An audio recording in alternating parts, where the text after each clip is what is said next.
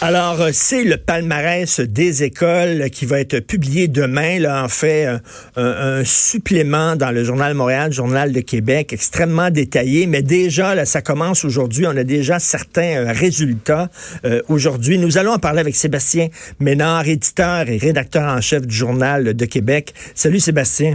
Salut Richard. Écoute, c'est une job. Avez-vous quelqu'un à temps plein là-dessus là? Parce que je vois j'ai le, le supplément que vous allez publier demain là.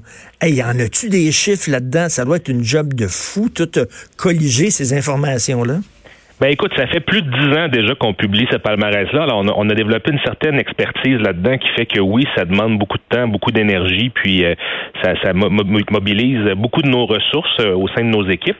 Mais c'est l'Institut Fraser, au fond, qui est notre partenaire dans ça, qui élabore le classement chaque année, qui fait tout le travail de collecte des données auprès du ministère de l'Éducation et qui ensuite classe les écoles avec son, son système de notation des écoles, donc en, attribuant à chacune des écoles une cote euh, sur 10. Donc 10 étant la meilleure cote qu'une école puisse obtenir et 0 étant la pire. Alors, c'est vraiment à partir des données de l'Institut Fraser que nous, oui, on réalise ce travail-là, qui demande effectivement beaucoup de temps, beaucoup d'efforts, mais on est très fiers de ce qu'on va publier demain et qu'on a commencé à publier aujourd'hui. Demain, comme tu le mentionnais, c'est notre cahier spécial de 36 pages qui, qui contient des données euh, détaillées sur chacune des 463 écoles qu'on a évaluées cette année. Et ce matin, ben, ce qu'on a, c'est les meilleures écoles de chacune des régions, tant dans le Journal de Montréal que dans le Journal de Québec, ainsi que les meilleures écoles publiques et privées. D'ailleurs, demain, ceux qui euh, vont lire le manuel, munissez-vous d'une loupe. Achetez une loupe parce qu'il y en a des chiffres. Écoute, je me fais l'avocat du diable, OK, là? Sébastien, euh, c'est sûr, les gens vont dire, ben voyons donc, un palmarès des écoles. On le sait que les écoles privées vont être super bien cotées, puis les écoles publiques seront pas bien cotées. On, mm. Est-ce que tu en penses de ça? Ben d'abord, cette année, c'est pas vrai, parce que quand on regarde l'école qui s'est le mieux illustrée, qui, a la meilleure cote dans notre palmarès, c'est une école publique. Mais oui, c'est une école publique qui sélectionne ses élèves. Et je te dirais que notre palmarès des écoles, depuis qu'on le publie, là, depuis plus d'une dizaine d'années déjà, il est constamment, on a un souci constant de l'améliorer. Ce qu'on a fait dès le départ, nous, et qui ne se faisait pas avant lorsque le palmarès des écoles était publié ailleurs, il faut se reporter au, au début des années 2000, c'est qu'on a d'abord fait une distinction entre les écoles publiques et les écoles privées. Donc, si euh, vous êtes un parent qui souhaite inscrire son enfant dans une école publique, ben vous regardez le classement des écoles publiques, puis vous êtes en mm. mesure de faire un choix éclairé.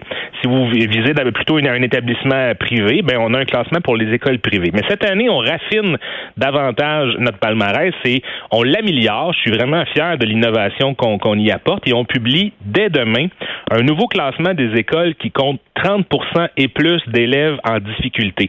Les élèves qu'on hmm. appelle les EHDA. Pourquoi on fait ça? Pourquoi on distingue ces écoles-là qui ont, qui ont euh, une clientèle plus difficile à, à, qui enseigner, ben c'est simple, c'est parce qu'à partir de 30% d'élèves en difficulté, on peut aisément présumer que l'école n'a pas choisi ses élèves.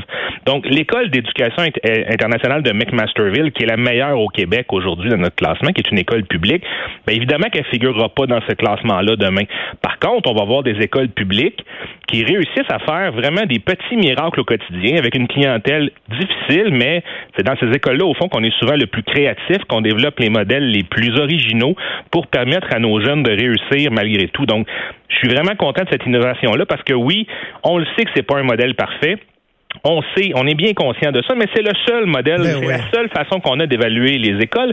Ce sont les seules données objectives qui existent, les, les mesures tant sur euh, les mesures de, de, de, résultats aux examens de fin d'année, les, les, fameux examens du ministère, que par exemple le taux d'échec, le taux de retard. Donc, il y a une série de mesures qui sont euh, utilisées pour euh, classer les écoles. Mais cette année, ben, je suis fier de dire qu'on va un peu plus loin et vraiment qu'on est capable de répondre, oui, à certaines de ces critiques. Ben oui, c'est bien ça. Puis, puis euh, tu sais, euh, bon, ça fait ça fait plusieurs années qu'un palmarès existe comme ça. Euh, mm-hmm. Avant, il y a des écoles qui disaient, mais vous tenez pas compte de l'amélioration qu'on a fait. Tu sais, avant, mettons, on était dans le fond du baril.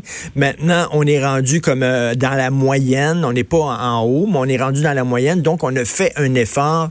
Il faut que votre votre palmarès euh, euh, euh, tiennent compte de ça, mais on peut justement voir les écoles qui ont fait un effort puis qui sont passées de mauvaise position à meilleure position, non? Ben absolument. D'ailleurs, c'est l'angle qu'on a choisi d'exploiter ce matin pour traiter du palmarès, parce qu'au fond, on va se le dire, là, les écoles les meilleures écoles publiques, souvent, c'est des écoles qui vont effectivement sélectionner leur clientèle. Les meilleures écoles privées, ce sont souvent de très bonnes écoles privées qui sont très sélectives. Alors, quand on veut regarder d'un peu plus près l'effet d'un palmarès comme celui-là, ben on regarde l'amélioration des écoles. Et ce matin, ce qu'on ce qu'on révèle, c'est qu'il y a 44 écoles secondaires qui se sont grandement améliorées au cours des cinq dernières années dans le palmarès des écoles du journal. Ce que ça nous démontre, puis on l'a constaté en allant visiter les écoles, il y a notre journaliste Pierre-Paul Biron qui a fait une tournée de plusieurs écoles euh, au cours des dernières semaines où les résultats sont vraiment euh, étonnants. C'est que le palmarès, c'est un outil de travail pour les directeurs d'école. Il y a paquet de directeurs d'école qui prennent ça. Ils disent, nous autres, là, on est au 402e rang cette année. L'année prochaine, on va viser de monter de 100 places. Hmm. On va viser de monter de 200 places. Alors, souvent, on a une tendance, on a souvent eu une tendance dans notre réseau de l'éducation, puis il y a bien des commissions scolaires qui refusaient de commenter le, le palmarès en disant que c'était euh, inacceptable de comparer les écoles entre elles. On a une petite tendance au nivellement par le bas. Mais quand on voit qu'un outil comme ça est utilisé par des directeurs d'école pour s'améliorer, ben moi je pense que c'est une excellente ben, nouvelle et on doit s'en réjouir. Ben, tout à fait, parce que il faut, faut faire de la pression aussi auprès des directeurs euh, et directrices d'école. Et ce qui est intéressant aussi, ce qu'on lit aujourd'hui, c'est que le taux d'échec des élèves au Québec chute. Donc, il y a de moins en moins d'élèves qui échouent. C'est une excellente nouvelle, ça. Oui, il y a deux bonnes nouvelles. Il y a le, taux d'échec qui est en diminution constante au Québec, puis il y a le, taux d'élèves en retard, c'est-à-dire le taux d'élèves qui ont l'âge d'obtenir leur diplôme secondaire, qui, qui, ont plus que l'âge d'obtenir un diplôme d'études secondaires et qui ne l'ont pas encore obtenu. Donc ça aussi, c'est en diminution. Alors, ce sont deux indicateurs positifs qui, euh, ce sont deux des constats positifs qui émergent de notre palmarès 2019. Euh, Cependant, il y a une petite lumière jaune qui s'allume un peu comme à chaque année, qui est un classique au Québec. C'est pas quelque chose que l'Institut Fraser observe nécessairement partout au Canada, mais il y a un écart marqué entre les résultats des gars et des filles dans nos écoles au Québec. Ça rejoint beaucoup de préoccupations mm-hmm. qu'on a souvent par rapport à la réussite de nos garçons.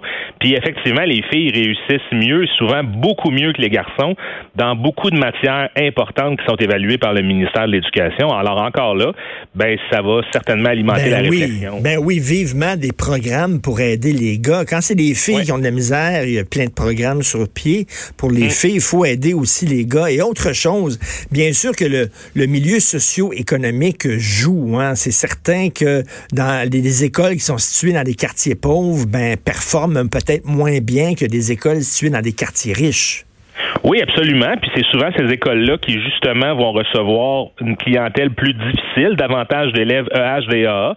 Mais pourtant, Richard, même dans ces écoles-là qui sont dans des milieux souvent socio-économiquement défavorisés, on a réussi à trouver des histoires incroyables. Il y a une école, entre autres, où on est allé sur la côte nord, qui est une petite école à Forestville, où, malgré une clientèle très difficile, on a eu une des meilleures cotes des écoles publiques au Québec. Et demain, on, va, on a rencontré la directrice, puis elle nous explique comment elle a fait pour mobiliser son équipe école, mobiliser les enseignants pour faire en sorte que les résultats, tout le monde s'améliore, puis que les jeunes soient motivés, puis aient le goût d'aller à l'école, même dans une région, on va se le dire, un peu défavorisée comme la Côte-Nord, où historiquement les résultats étaient loin d'être reluisants. Donc, il y a de bonnes histoires quand même. Il faut, il faut arrêter de voir le, le, milieu socio-économique comme un élément qui définit nécessairement le résultat. C'est pas parce que l'école est dans un, quartier euh, défavorisé que nécessairement les jeunes vont avoir de moins bonnes notes. Il y a souvent aussi le leadership de la direction d'école, l'implication des enseignants. Le professeur, tu sais, moi, moi, je viens d'un milieu, euh, je viens d'un milieu, euh, tu sais, très modeste à Verdun, puis je suis allé à Polyvalente Monseigneur Richard, puis je regarde, là, écoute, vraiment, parmi les dernières écoles, et pourtant, tu sais, bon, j'ai réussi à me tailler un petit chemin, là, grâce à un prof, à un moment donné, que j'ai rencontré, puis qui m'a pris sous son aile, mais tu sais, il peut arriver des miracles, même dans des écoles, des fois, qui traînent la patte. Absolument. Puis une chose qui va être à surveiller en lien avec ça au cours des prochaines années, c'est l'impact que pourra avoir la transformation des commissions scolaires. Parce que bon, c'est beau d'avoir dit qu'on va abolir les commissaires scolaires, puis euh, qu'on change un peu le mode de gouvernance, mais il faut se rappeler c'était quoi l'objectif réel de la CAC lorsqu'ils ont euh, annoncé leur couleur. L'objectif réel, c'était de donner plus d'autonomie aux directeurs et directrices d'école. Alors, est-ce que dans les écoles, ça va vouloir dire davantage hmm. de programmes qui vont répondre mieux aux réalités locales, qui, comme par exemple le cas de Monseigneur Richard, est-ce que ça va donner les coups des franches à un directeur ou à une directrice d'école pour modifier complètement le fonctionnement interne, l'horaire des cours, offrir davantage d'options pour aller chercher, stimuler les jeunes, ben ça va être à voir. Peut-être que ça va donner des résultats intéressants. en tout cas, c'est un outil extrêmement important. C'est euh, demain, euh, avec tous les résultats complets, puis aujourd'hui déjà, il y a des textes concernant le palmarès des écoles du journal. Merci beaucoup, Sébastien. Merci. Un plaisir. Sébastien Ménard, salut, éditeur et rédacteur en chef du Journal de Québec.